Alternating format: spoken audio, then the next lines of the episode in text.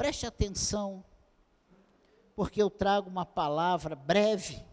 Nós vamos ler 15 textos apenas, começando por Lucas 2, versículo 7, Evangelho de Lucas. Vai ser tão rápido que eu tenho três textos iniciais para nós lermos. Lucas 2, versículo 7. Diz assim: E ela deu à luz o seu filho primogênito, enfaixou-o e o deitou numa manjedoura, porque não havia lugar para eles na hospedaria. Guarda isso, não havia lugar para Maria, para José e para o menino que estava nascendo nas, nos hotéis, nas hospedarias. Então eles foram para um local onde guardava os animais, onde cuidava dos animais, onde alimentava os animais. E o Rei dos Reis, o Senhor dos Senhores, ele nasceu numa manjedoura. Atos capítulo 10, versículo 38. Preste atenção, não fique enfadado, porque você vai ver que não vou demorar muito. Diz assim, versículo, capítulo 10, versículo 38. Como Deus ungiu a Jesus de Nazaré com o Espírito Santo e com poder, o qual andou por toda parte, fazendo o bem e curando a todos os oprimidos do diabo, porque Deus era com ele. Outra coisa para nós guardarmos: Deus era com Jesus. Jesus operou os milagres, andou nesse mundo e fez o que fez no poder do Espírito Santo, mesmo ele sendo Deus, mesmo ele tendo se esvaziado da sua glória e nascido de uma mulher, mesmo aquele desde bebezinho sustentando todo o universo no poder da sua palavra mesmo assim, ele viveu esses 33 anos debaixo do poder do Espírito Santo. João capítulo 10, volta aí algumas páginas, versículo 11. João 10, 11.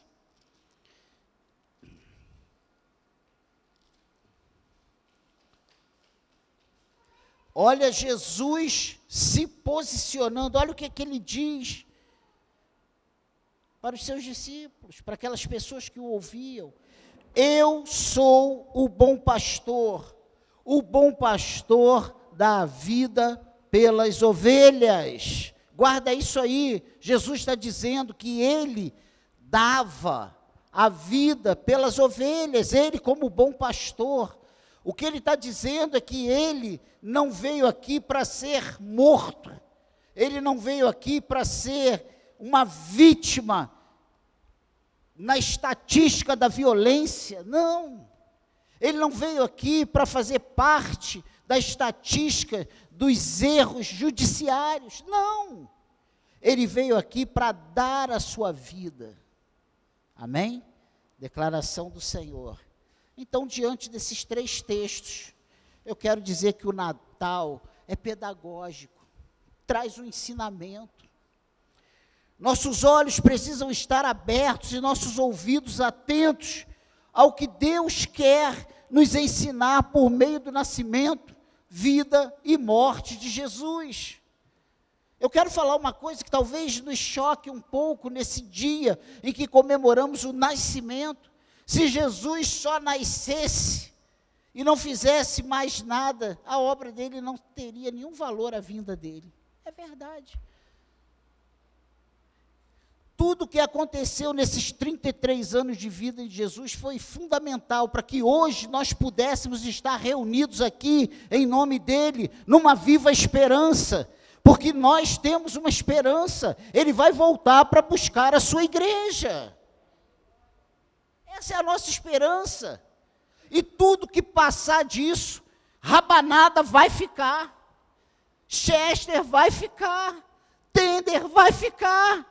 A nossa esperança não vai ficar, porque quem prometeu é fiel para cumprir. Ele vai voltar para buscar a sua igreja. Amém, igreja? Então, eu quero destacar rapidamente três pontos para refletirmos nessa noite, antes de nós ouvirmos os louvores, e você vai ver que os louvores vão fazer, vai dar todo sentido ao que nós vamos ouvir nessa noite. Primeiro, o nascimento de Jesus nos ensina uma lição de humildade. E nós lemos Lucas 2, versículo 7. Eu não vou ler de novo. Jesus nos ensina por meio do seu nascimento. Ele é o rei que nasceu servo, o que se fez homem, o transcendente, sabe, que esvaziou, se esvaziou de toda a sua glória. O que, que eu falei para nós guardarmos na primeira leitura? Que ele chegou a hora de Maria dar a luz e não tinha lugar para que para acolher, não tinha uma hospedaria para acolher Jesus com a sua família terrena. Espera aí, mas ele não é o rei. O rei não teria que vir com glória, com pompa. Não teria que ser algo que suprido de todas as coisas, tudo providenciado. Não é assim no reino humano.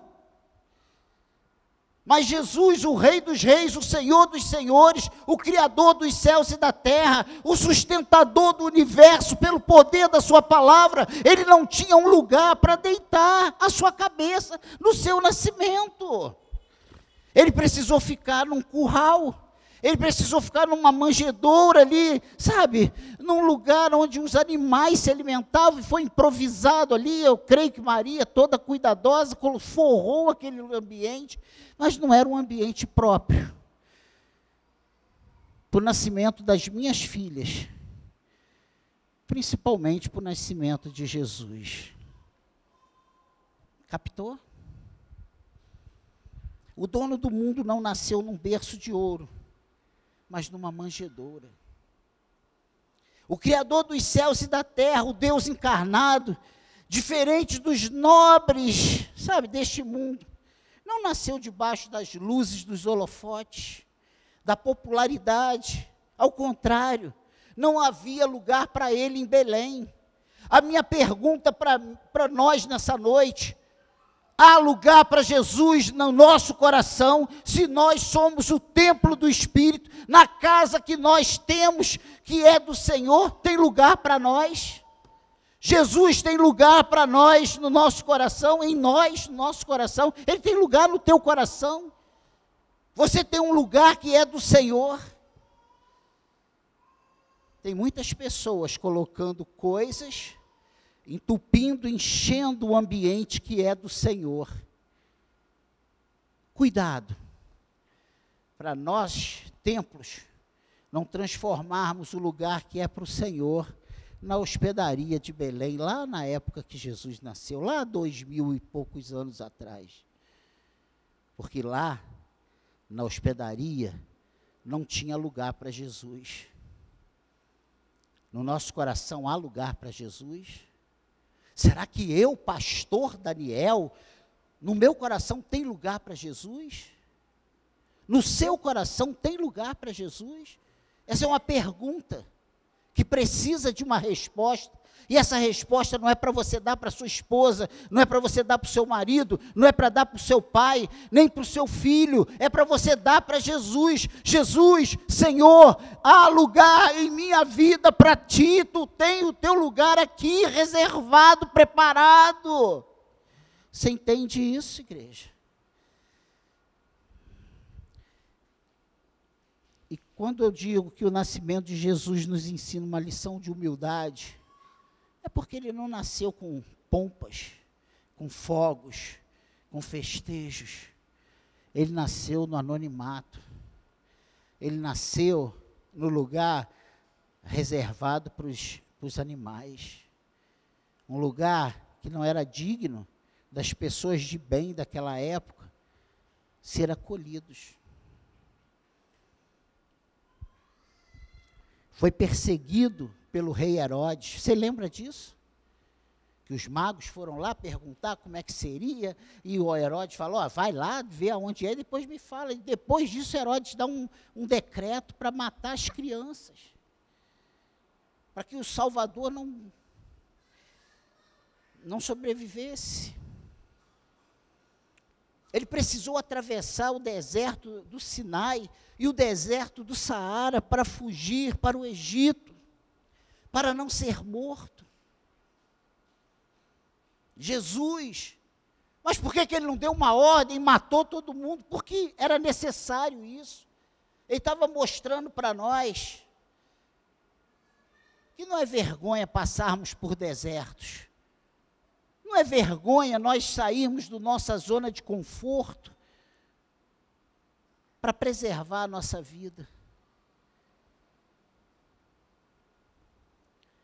Será que hoje nós estamos dispostos a abrir mão de coisas?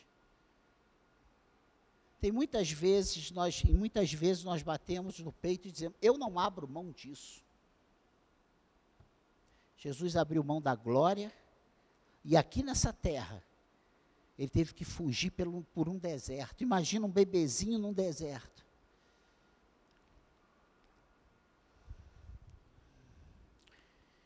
Jesus cresceu como um carpinteiro em Nazaré. Ele começou o seu ministério como um rabino itinerante, sem ter onde reclinar a cabeça, e ele faz essa declaração: Filho do homem, não tem onde reclinar a sua cabeça. Ele era o rico, ou foi o rico, que se fez pobre. Sendo servido pelos anjos do céu, cingiu-se com uma toalha e lavou os pés dos discípulos. Ah, mas eram os discípulos de Jesus, esses mesmos discípulos que nos bastidores estavam discutindo quem ficaria nos, nos, melhores lugares, nos primeiros lugares, teriam mais honra, ficariam em melhores posições. Exatamente como nós, homens, fazemos ainda hoje.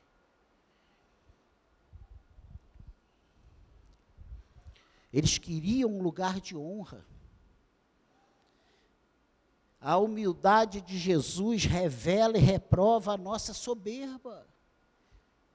E não precisamos ser ricos, milionários para sermos soberbos. Às vezes, pobres, somos soberbos quando não queremos nos dobrar ao senhorio de Jesus, quando não queremos abrir mão das nossas vontades, achando que temos direitos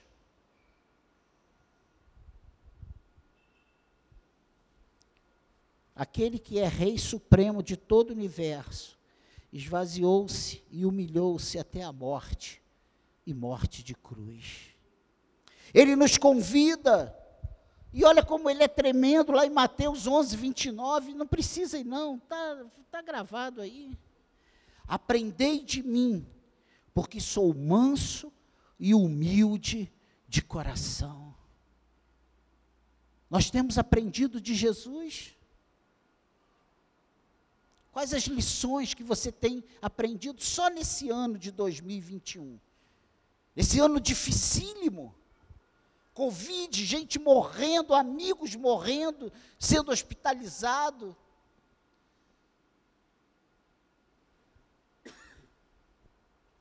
Eu ouvi de uma pessoa dizendo que essa gripe depois da Covid está pior do que a Covid. Ele foi contaminado pela Covid e foi contaminado pela gripe. E ele falou que esse vírus da gripe está pior para ele do que a Covid. Imagina! Nós temos aprendido do Senhor. E o que ele tem nos ensinado? Esse Jesus nos ensinou e ele disse: Quem quiser tornar-se grande entre vós, será esse o que sirva. E quem quiser ser o primeiro entre vós, será servo de todos. Pois o próprio Filho do Homem não veio para ser servido, mas para servir e dar a sua vida em resgate por muitos. Está lá em Marcos, capítulo 10, versículo 43 até o 45. Texto bíblico. Ele declara isso. E nós queremos nos tornar grandes. Nós não nos conformamos com o que Deus nos faz chegar às mãos. Pensa nisso. Amém? A segunda coisa importante nessa didática do Natal, na vida, na, nascimento, vida e morte de Cristo, e hoje nós comemoramos a vida, o nascimento, é que a vida de Jesus nos ensina uma lição de amor. E nós lemos isso em Marcos 10, 45. Deixa eu só refrescar a sua memória. Marcos 10, 45. Não precisa ir lá, não. Só ouça aí. Pois o próprio Filho do Homem não veio para ser servido, mas para servir e dar a sua vida em resgate por muitos. Jesus não nos ensina apenas pelo seu nascimento, mas também por sua vida. Ele veio para servir. Ele se manifestou para levantar o caído, animar o fraco, salvar o perdido, curar o enfermo e restaurar o quebrado. Como você se encontra nessa noite? Você está no lugar certo. Esse aniversariante que comemoramos o seu nascimento hoje, ele é poderoso para restaurar as nossas vidas, para mudar a nossa história. E se eu desse o, o, o microfone correndo aqui pelas pessoas, nós iríamos ver quantos milagres Deus já fez só com as pessoas que estão aqui neste lugar. Quantos quebrados estão de pé?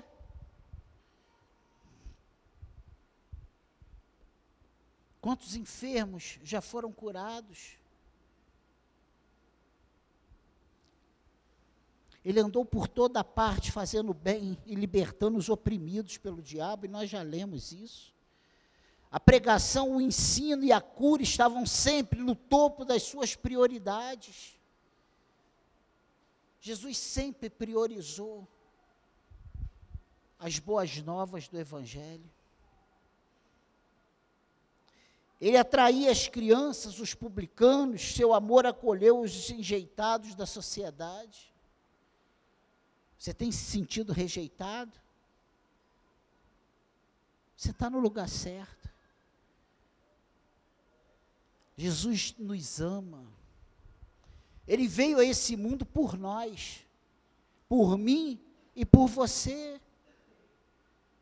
Não há maior amor do que esse deixar a sua glória e subir numa cruz voluntariamente por nós, malfeitores, pecadores, desobedientes, incoerentes muitas vezes,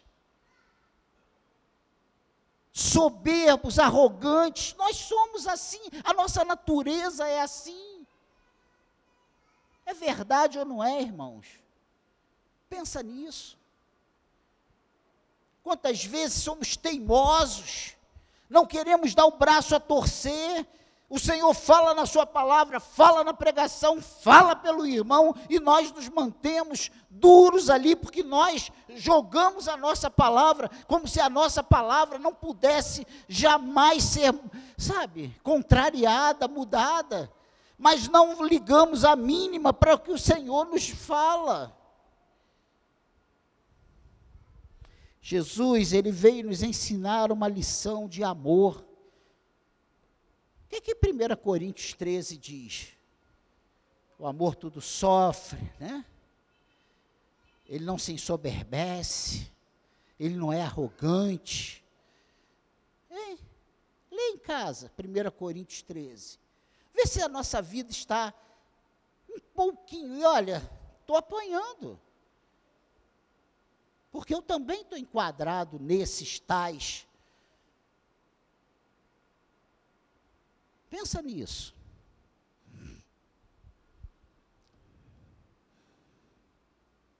Todos aqueles que se achegavam a Ele com o coração quebrantado recebiam perdão. Todos os aflitos que buscavam nele alívio saíam consolados. O que, que, eu quero dizer com isso? Há consolo e há perdão para nós nessa noite. Não importa como nós chegamos a este lugar, irmão, se preocupe como você pode sair deste lugar. Você pode sair daqui diferente. Você pode sair daqui uma nova criatura, literalmente. Independente se você tem 30 anos de evangelho, se você tem 10 anos de evangelho, e se você ainda nunca se decidiu pelo Senhor.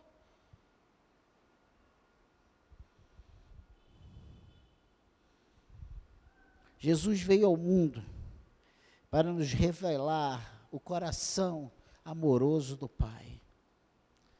Ele é o caminho que nos leva ao Pai. Ele é a porta que nos dá acesso ao trono da graça. Por meio dele podemos entrar na sala do trono e ter comunhão com Deus. O amor de Jesus, ele é incondicional, altruísta. Ele não pensa em si, ele não veio pensando no seu bem-estar, ele veio pensando em nós, que estávamos mortos nos nossos pecados e nos nossos delitos. Ele veio pensando em nós, que não tínhamos escape, que não tínhamos como pagar o preço exigido. Não adiantava eu subir naquela cruz, porque eu sou um fruto do pecado. Precisava ser um cordeiro sem defeito precisava ser alguém humano, mas ao mesmo tempo santo. E ele foi nascido, gerado pelo Espírito Santo.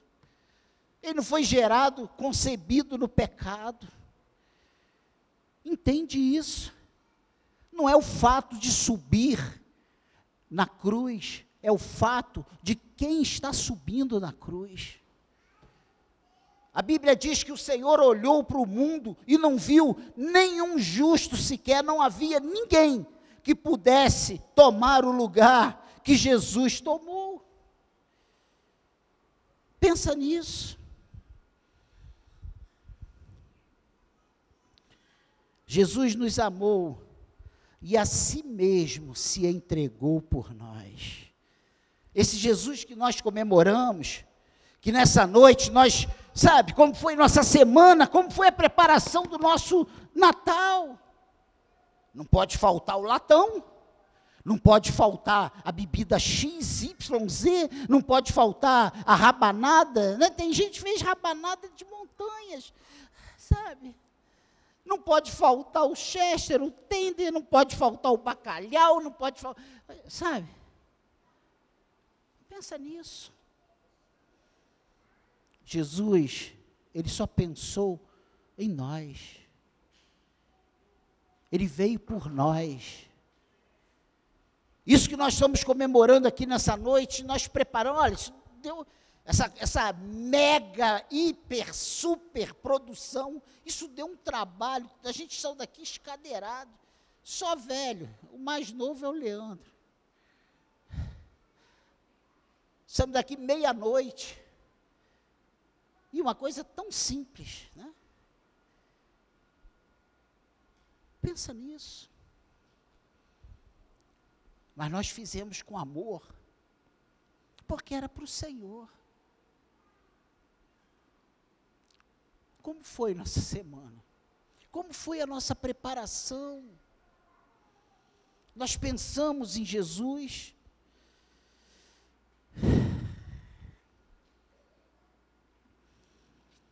Agora, como discípulos dele, devemos fazer o mesmo. E é aí que nós contextualizamos isso. Se ele demonstrou amor se entregando por nós, nós temos, como discípulos de Jesus, trabalhado esse amor e demonstrado esse amor.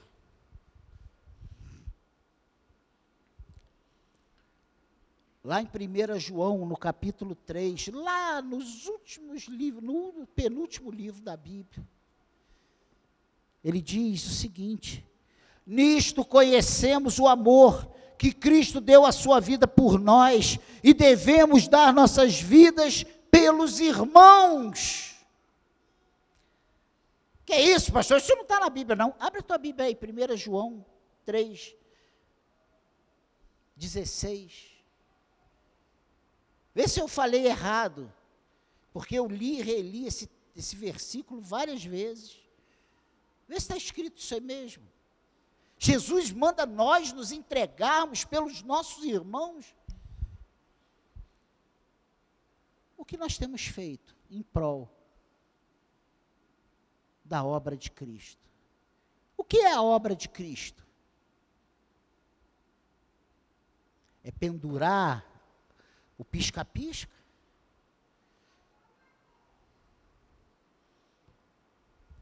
Pensa nisso.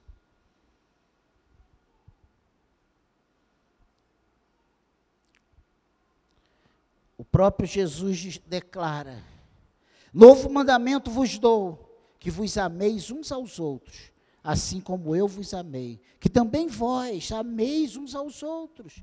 Nisto conhecerão todos que sois meus discípulos, se tiverdes amor uns aos outros.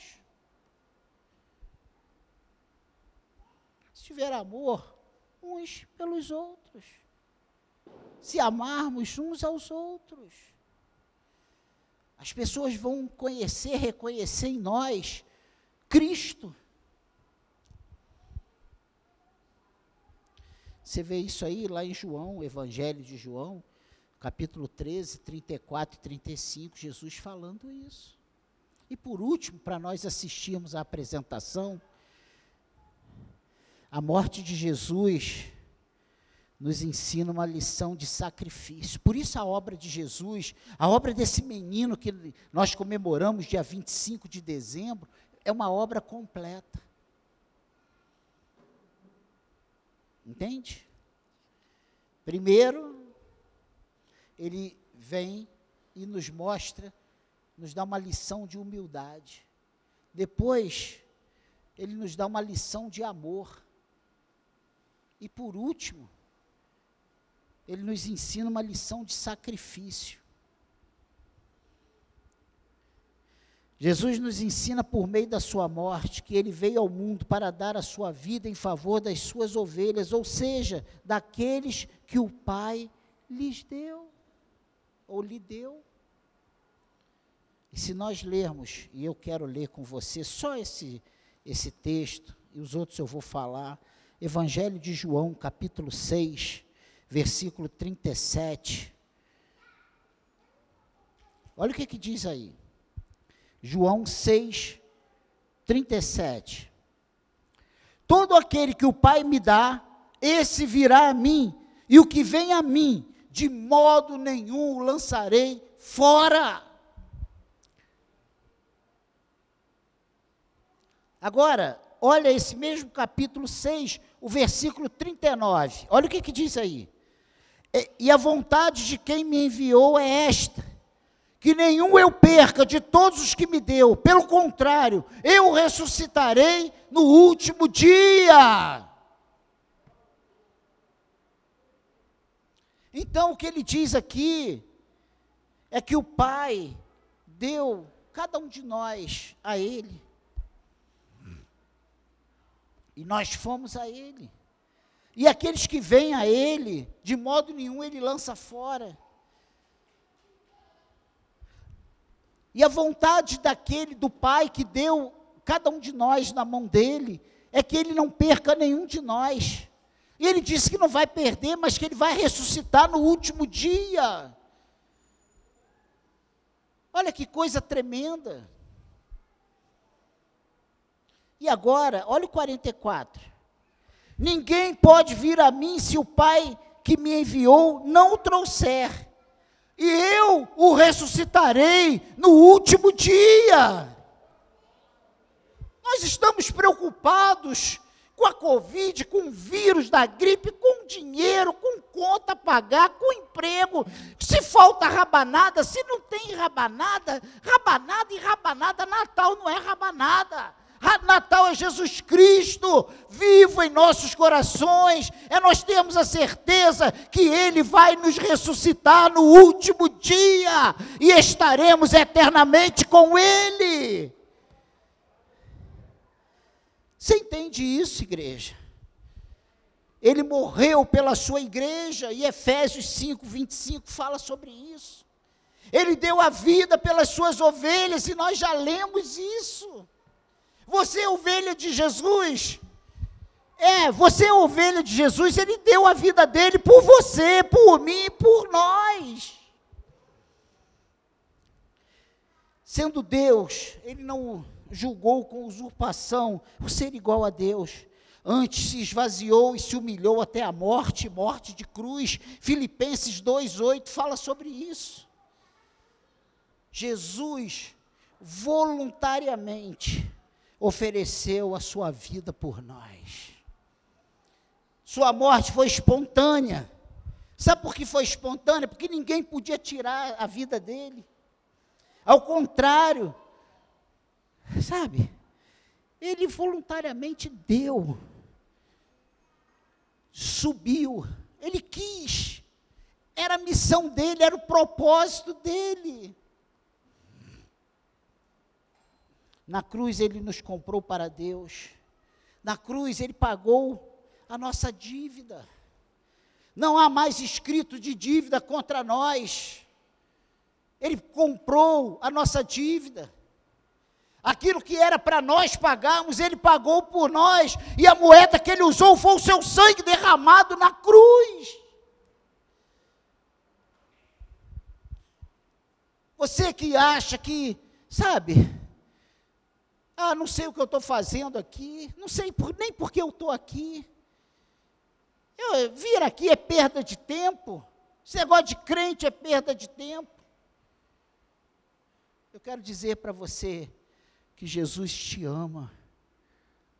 Ele pagou o preço de sangue pela sua vida. E há uma promessa sobre a sua cabeça. Aqueles que permanecerem até o fim receberão a coroa da vida. Olha que coisa tremenda. Amém, igreja?